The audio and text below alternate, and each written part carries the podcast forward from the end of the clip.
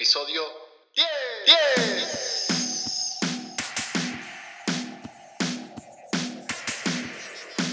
10. El podcast donde hablaremos sobre el presente y futuro de la industria del libro. Tendencias, informes, ideas, modelos de negocio, herramientas, noticias, estrategias. Por supuesto vamos a hablar sobre libros digitales, impresión digital por demanda, e-commerce, audiolibros, marketing digital, redes sociales, publicidad online, inteligencia artificial, en fin, todas estas cosas que ustedes saben que a mí me apasionan mucho y que tienen que ver con el presente y futuro de esta queridísima industria del libro. Bienvenidos al episodio número 10 del podcast Libro Futuro. Este es el último programa de la primera de las temporadas. Vamos a hacer un quiebre aquí en los primeros 10 programas que ya llevamos emitidos, una pausa y no se preocupen que vamos a, retornar. La verdad que estoy más que feliz con lo que ocurrió en estos primeros 10 episodios, bueno, 9 en realidad, en donde eh, ya llevamos varios miles de reproducciones en los primeros programas. Hay temas que claramente han interesado más que otros y un poco también esa era mi mi objetivo y mi meta. Muchos temas han quedado en abierto, muchos temas han quedado todavía sin la debida profundidad. Probablemente los trabajemos en, los, en las siguientes temporadas. Hemos hablado a lo largo de estos 10 programas de el e-commerce, de algunas ideas sobre cómo pensar una estrategia de marketing digital. También hablamos sobre el audiolibro y el fenómeno del negocio de los audiolibros. Eh, cómo definir una estrategia en Instagram, una de las redes sociales tal vez centrales para para todo y para esta industria también, ¿por qué no? Eh, una idea de negocio en particular, la primera que les compartí y vamos a ir compartiendo varias más. Eh, esta idea que tenemos todos en el fondo de eh, quiero hacer un Netflix de, fue lo que trabajamos un poco en el episodio 6, que significa pensar una plataforma de suscripción de contenidos, cómo diseñar un estudio de mercado con herramientas digitales. Esta fue la parte 1, vamos a trabajar las siguientes partes seguramente. Ahí vimos sobre todo lo que tiene que ver con las herramientas que Facebook nos ofrece al respecto. La librería del futuro fue el episodio 8 y fue probablemente uno de los más eh, escuchados, eh, con algunas ideas y algunas reflexiones sobre cómo debería pensarse una librería de cara a los próximos años. Y el último que tuvo que ver con la publicidad digital y por qué considero que es eh, imprescindible hoy para una industria y para los editores en particular tener cierto presupuesto, sea grande, pequeño, destinado a la publicidad digital. En el programa de hoy, el último, lo, el último, ya aclaro nuevamente, de esta primera temporada, lo que quiero es trabajar una serie de ideas que nos ayuden a pensar sobre cuál es el presente de la industria editorial y cuál debería ser, a mi modo de ver, el camino o eh, las ideas que tendrían que estar eh, rodando en la cabeza de cada uno de ustedes al momento de pensar un proyecto editorial de cara al año 2020. El objetivo sería en todo caso poder construir un mapa, un mapa del presente y del futuro del sector que obviamente no va a ser exhaustivo, obviamente puede tener errores simplemente por tratar de reducir muchos conceptos en muy pocos minutos, pero creo que va a quedar bastante clara cuál es la, idea y la postura que tengo un poco al respecto sobre cómo debe pensarse un proyecto editorial en el contexto que vivimos actualmente. Entonces, lo primero que quiero es que ronde en la cabeza de ustedes a medida que yo voy hablando es una pregunta, que es si saben en dónde van a estar como editores, como profesionales o como proyecto editorial en los próximos cinco años. No estoy hablando de los próximos 20, 30 o 50, sino simplemente de acá al año 2025, por ejemplo, qué se imaginan estar haciendo o dónde imaginan que su proyecto editorial va a estar haciendo un análisis de lo que pasó en los últimos 10 años, que fueron años eh, tecnológicamente muy turbulentos, y haciendo un análisis del punto en el cual nos encontramos hoy. Primera cuestión que creo que todos más o menos conocemos, pero que me parece que es un primer puntapié para entender en dónde nos encontramos. Cuando hacemos un análisis de los últimos 10 años, no es fácil encontrar un solo mercado en el mundo de la industria del libro que haya siquiera sostenido sus ventas o siquiera sostenido su negocio. En general, tomen el país que tomen, Europa, eh, Estados Unidos, Latinoamérica, en todos los países la industria editorial ha ido a la baja y ha ido a la baja de una forma bastante profunda. Me refiero sobre todo a lo que es el ingreso en términos de facturación de la industria. Sí vamos a encontrar ciertos subsectores que en estos primeros 10 años han atravesado un poco mejor la tormenta tecnológica, por llamarlo de alguna forma. Puede ser que el sector infantil, por ejemplo, se ha fortalecido con el formato físico y ha logrado ser uno de los sectores que mejor ha atravesado este periodo. Pero digamos que en términos generales y globales cuesta mucho encontrar un lugar en el mundo, una categoría, un sector que haya crecido todo lo contrario. Y a veces eh, muchas de estas caídas se han visto pronunciadas por crisis económicas contextuales, coyunturales, pero que no dejan ver que en el fondo hay cuestiones mucho más profundas y que en todo caso la crisis económica lo que hace es acelerar un poco esos procesos. Dos datos claves podría tomar decenas de miles. En Estados Unidos en los últimos 10 años la venta de libros en concreto cayó casi un 40% en 10 años en el país de Occidente en donde más se publican y venden libros.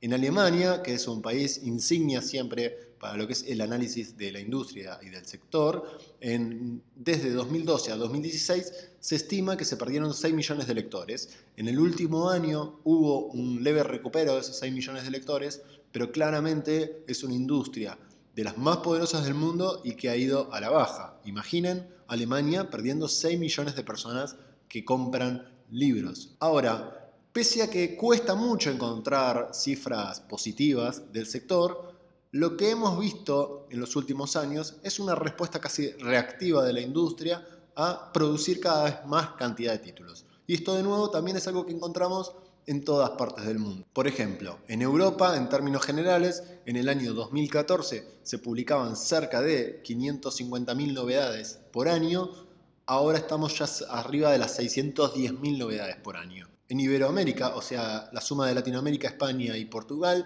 hace 10 años se registraban cerca de 90.000 novedades por año, hoy se están registrando casi 200.000 novedades por año. O sea, en un periodo de 10 años se duplicó la cantidad de registros de libros nuevos no me estoy refiriendo a cantidad de ejemplares, sino a cantidad de novedades que se publican, como si todas las novedades que se publicaron el año anterior ya no sirvieran. ¿no? Es como una, un constante frenesí y una constante locura por la novedad, por publicar nuevos libros. Esto es algo que excede a la industria del libro. Estamos en un ecosistema en el cual se producen cada vez más contenidos. El signo más potente de esto puede ser YouTube, por ejemplo, en donde tenemos que se suben arriba de 400 horas de video por cada minuto en la plataforma. Imaginen lo que significa eso, 400 horas de video nuevo para ver cada minuto que transcurre. O sea, estamos en lo que a mí me gusta catalogar o denominar como la era de la sobreabundancia. Contenidos sobran para que podamos consumir nosotros, nuestros hijos, nuestros nietos, nuestros bisnietos. Con una característica en particular en la industria editorial y en papel, que son las enormes tasas de devolución que tiene el sector. O sea, no es una industria que produce una enorme cantidad de títulos porque del otro lado hay una masa de lectores que prácticamente consume todo aquello que le ponen delante de ellos. En realidad mm, depende de los países y siendo generosos, pero sabemos que la industria editorial tiene una tasa de devolución cercana al 30%. O sea, prácticamente el 30% o más de lo que se produce vuelve a la editorial sin haberse vendido y pasa por distintos carriles, a veces venta de saldo, a veces exportaciones a países que para esa editorial son marginales o secundarios, a veces destrucción, pero en definitiva se sobreproduce y se sobregeneran novedades casi con una idea de que tal vez con alguno de estos títulos que estamos publicando eh, vamos a lograr el éxito. Esta sobreoferta de contenidos tiene razón en varias cuestiones. Eh, los grandes grupos editoriales han ido publicando cada vez más cantidad de títulos, han ido apareciendo nuevas editoriales emergentes en todo el mundo que publican nuevos títulos y también está el factor de la autopublicación, de autores que por su cuenta hoy tienen la posibilidad de publicar libros y suman a esta enorme burbuja de contenidos. Y aquí dejo un primer concepto ligado a esta idea de la sobreabundancia, que tiene que ver con que producir un libro Nunca fue tan fácil como lo es hoy y cada vez va a ser más sencillo. El mero acto de producir o publicar un libro es algo realmente sencillo. No estoy hablando de la calidad literaria de ese producto, estoy hablando nada más que del hecho de poder hacer, darle forma a un libro y que pueda ser una realidad, es algo muy sencillo, es mucho más sencillo que lo era hace 5, 10, 15 años atrás y infinitamente más sencillo de lo que era hace 20 o 25 años atrás cuando las nuevas tecnologías recién empezaban a tomar forma. Otra idea que tiene algunos puntos de contacto con este, que me interesa a mí transmitirles y que arman un poco el ecosistema en el cual nos encontramos, tiene que ver con cuáles son los motivos por los cuales generalmente no se leen libros. En estos últimos años se han ido realizando encuestas en todo el mundo. Tenemos encuestas en Argentina, tenemos encuestas similares en España, tenemos encuestas en Estados Unidos, en México, en donde se trata de relevar cuáles son los motivos de la no lectura de libros. ¿Por qué una persona ya no lee libros, dejó de leer o nunca leyó libros? Eh, y la verdad que es curioso porque casi todas coinciden en sus resultados, obviamente con diferencias, matices y distintos tipos de porcentajes, pero en líneas generales los dos primeros grandes motivos que aparecen para la no lectura de libros, el primero es el de no me interesa leer, generalmente ocupa un 30 a un 50% de las respuestas, las personas directamente dicen, no me interesa la lectura, no me interesan los libros, no me interesa leer libros. Y después hay un segundo segmento, en algunos mercados aparece como el primero, que argumenta la falta de tiempo. ¿sí? Siempre suele encontrarse entre un 20 a un 30 o 35% de las respuestas que dicen, no tengo tiempo para leer. Esta idea de la falta de tiempo que uno podría pensar tiene dos cuestiones. La primera es, claramente estamos en un universo, en un contexto en el cual todos o muchos de nosotros estamos bastante desbordados en nuestra vida cotidiana y nos cuesta encontrar tiempo para eh, lo que implica, lo que involucra la lectura de un libro, pero por otro lado, lo que nos habla es de en el momento en que tengo tiempo para hacer algo, se lo destino a otra cosa. Esta otra cosa puede ser, por ejemplo, Netflix. Yo soy de la idea de que hemos pasado muchos años, los últimos 10 para ser más precisos, debatiendo si el libro digital o el libro en papel.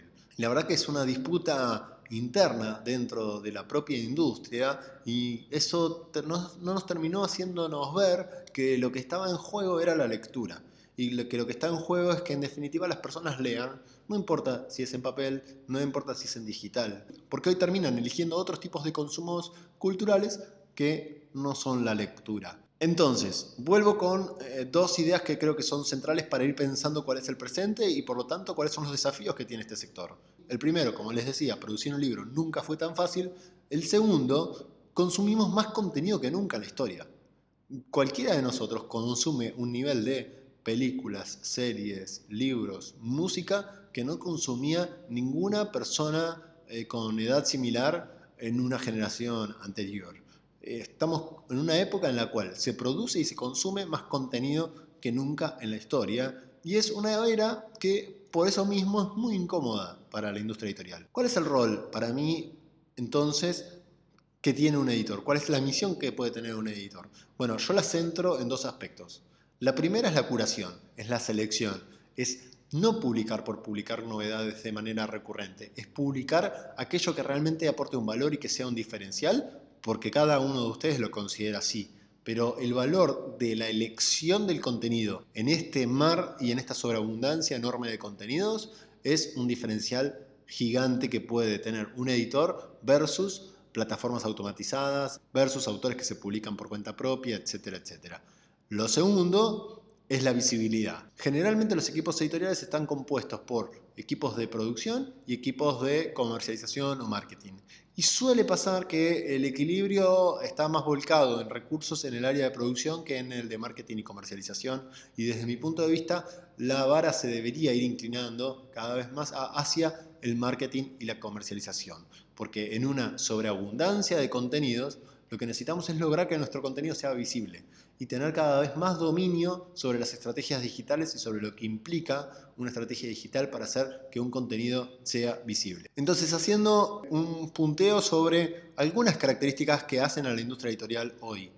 Hablábamos de, por ejemplo, las ventas que han caído abruptamente en los últimos 10 años. La foto, insisto, de los últimos 10 años no es casual. Hace 10 años el smartphone empezaba a ser un dispositivo nuevo, innovador, que apenas tenían algunos pocos usuarios. Hace 10 años no existía Spotify ni Netflix. Hace 10 años las redes sociales empezaban a masificarse, pero todavía no tenían ni de cerca el uso y actividad que tienen hoy. Las redes móviles prácticamente no existían. El Kindle tiene apenas más de 10 años. Entonces estamos en una etapa, en unos 10 años muy particulares para tomar como análisis.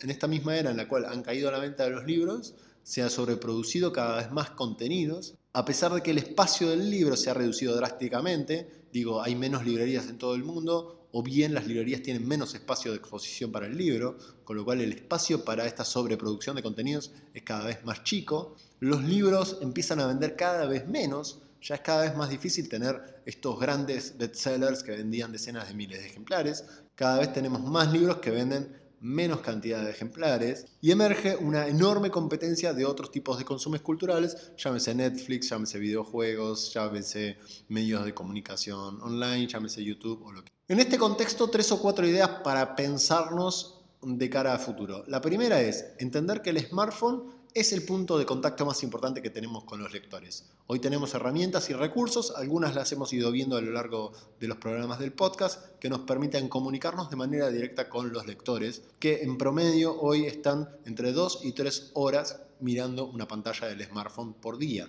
Todos hacemos consumos muy fragmentados dentro del smartphone, lo abrimos, lo cerramos, lo abrimos, lo cerramos, pero en el total del día, cuando sumamos esos minutos, seguramente hemos acumulado entre 2 y 3 horas. Y tenemos que poder aprovechar ese punto de contacto. Lo segundo, y está en vinculación con esto, las redes sociales. Las redes sociales cumplen un papel fundamental para la estrategia de una editorial. Muy superior, y esto es una mirada personal, a lo que es la prensa. ¿Por qué? Porque las redes sociales nos permiten mucho más que comunicarnos. Nos permiten conocer a los lectores, nos permiten escuchar, nos permiten saber cómo son, permiten establecer un vínculo con los lectores de manera muy, muy directa. El siguiente eje, el comercio electrónico. El comercio electrónico entendido como el e-commerce del libro papel, como el e-commerce del libro digital, a mí a esta altura me resulta absolutamente imprescindible a vistas de cómo crece el e-commerce en todas las otras industrias y a vistas de lo que es el e-commerce hoy en muchas partes del mundo. En Estados Unidos, más de la mitad de las ventas que se producen de libros se producen a través de el e-commerce.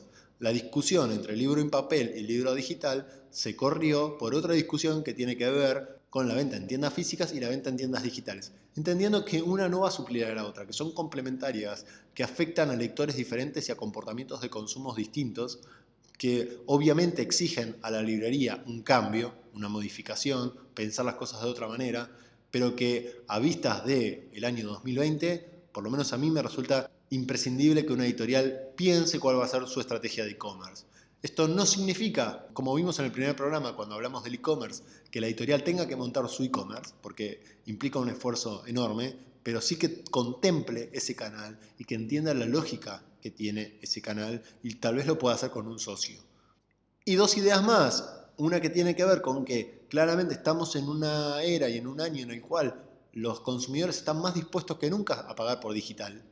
Tal vez hace 10 años atrás era muy difícil pensar que una persona pagaría por un contenido digital, lo había, pero era un segmento muy reducido. Hoy cada vez es más natural que cualquiera de nosotros tenga suscripciones a productos que son meramente digitales y tenemos que aprovechar esta posibilidad. Y lo siguiente es pensar en la idea de la hipersegmentación de audiencias. En, en un universo como el que vimos, en donde se producen cada vez más cantidad de títulos, lo que tenemos es que lograr no estos grandes títulos hipermasivos, sino estos títulos que lleguen a audiencias que hoy están desatendidas y a las cuales podemos atender y generar una nueva categoría de libros. Tenemos que estar muy atentos a los posibles segmentos de mercado que se generen. Algunas, algunos conceptos como para pensar y para que puedan pensar sus propios proyectos editoriales. Hay una idea que a mí siempre me da vuelta a la cabeza y que tiene que ver con cómo fidelizar la relación con los lectores, cómo establecer programas como los que hay en otras industrias, en donde se fideliza a los usuarios a partir de premiarlo por su actividad.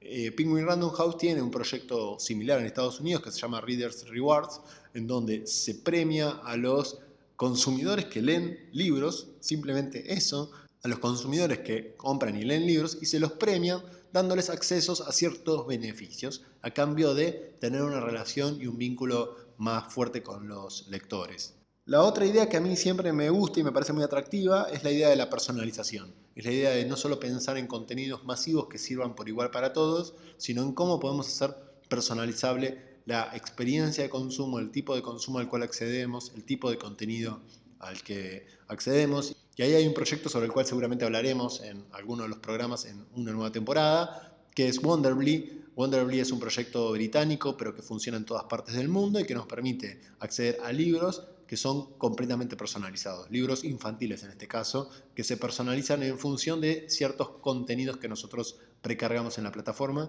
y recibimos un libro impreso completamente a medida. Se imprimen libros uno a uno. Y después pensar en algo que va a ser cada vez más visible, que es el vínculo entre la industria editorial y otras industrias, por ejemplo, la industria audiovisual, que va a demandar cada vez más contenidos, porque claramente, ¿qué es lo que pasa? Netflix hoy tiene arriba de 130, 140 millones de usuarios suscriptores pagos, que son suscriptores voraces de contenidos, que necesitan cada vez más contenidos. Netflix hizo que la industria duplicara su tasa de producción de novedades por esta demanda, eh, este hambre de contenidos que tienen sus usuarios, y hoy necesita más que nunca contenidos, hoy necesita más que nada proveerse de buenas historias. Y estas buenas historias pueden estar generadas por la propia industria editorial. Entonces, el vínculo que ya lo vimos aparecer este año muy fuertemente entre editoriales y compañías audiovisuales, es un vínculo al cual tenemos que estar muy atentos porque se pueden abrir aristas de negocio muy, muy importantes. Entonces, ¿cuál sería, si se quiere, hasta, no sé si un manifiesto, no sé si me animo a decir tanto, pero sí a un ideal de cómo me gustaría a mí que la industria cobre forma en los próximos 10 años? Bueno, yo creo que debería ser una industria multiformato y multicanal, una industria que se piense más allá del libro en papel, que se piense como una industria que no produce libros en papel, que lo que produce son historias, conocimiento, entretenimiento y que eso debe ser capaz de poderlo distribuir en múltiples formatos y bajo múltiples canales, sean físicos o digitales. Una industria que sea mucho más colaborativa de lo que es hoy. La verdad que en eso yo insisto que hay una deficiencia del sector muy importante. Es un sector que no suele compartir datos, que no suele generar buenos datos, que no suele colaborar entre sí, más que cuando ocurre hacia la defensa sobre algún tema en particular. Pero la industria per se debería ser mucho más colaborativa. Una industria que integre la tecnología y esto va más allá de lo que puede ser, por ejemplo, eh, la generación de una comunidad en una red social, sino que eh, implique a todo lo que sean sus ciclos de distribución y comercialización, que haga más eficiente toda su cadena de valor. Una industria que escucha y establece vínculos muy directos con su comunidad y con sus lectores, que los editores tengan un vínculo muy cercano y muy directo con sus lectores, que siempre ha sido distanciado, siempre han habido intermediarios que no han permitido como hoy tener una relación tan estrecha entre un editor y un lector. Una industria que, como le señalaba al principio, tal vez esté un poco más alejada de esta tiranía de la novedad permanente, de esta tiranía de publicar todo el tiempo contenidos nuevos y pueda pensarse de una forma más estratégica, pensando cuáles son los contenidos que realmente aportan valor y cómo hacer para explotar comercialmente los que ya tiene publicados. Y una industria que se anima a romper y explorar modelos de negocio nuevos de manera permanente que se anima a eh, pensar reglas de juego diferentes a las dadas en pos de darle un buen beneficio a los lectores. Eso es todo por este último programa. Fue muy sintético, algunos conceptos claro que dan para profundizarlos y extenderlos mucho más. Algunos ya los he ido tocando en las ediciones anteriores, otros me abren punta para lo que será la temporada número 2 del podcast en donde vamos a trabajar varias de estas ideas. Espero de verdad que estos primeros 10 programas les hayan servido. Estoy, insisto de nuevo, más que contento y más que satisfecho con el volumen de escuchas que tuve en estas primeras ediciones, que son varios miles y que siguen creciendo día a día. Pero bueno, vamos a darle una pausa, vamos a pensar un poco más cuáles van a ser los próximos 10 temas. Dejo el canal abierto también para que me escriban y me sugieran ideas, temas, propuestas. Daniel Benchimol arroba proyecto 451. Pero bueno, desde ya, muchas, muchas gracias por haberme escuchado. Quienes me han escuchado algún programa accidentalmente, quienes me han escuchado todas las ediciones. Nos vemos un próximo jueves, no el que viene, pero ya les estaré informando cuando volvemos con la segunda temporada de Libro, Libro Futuro. Futuro.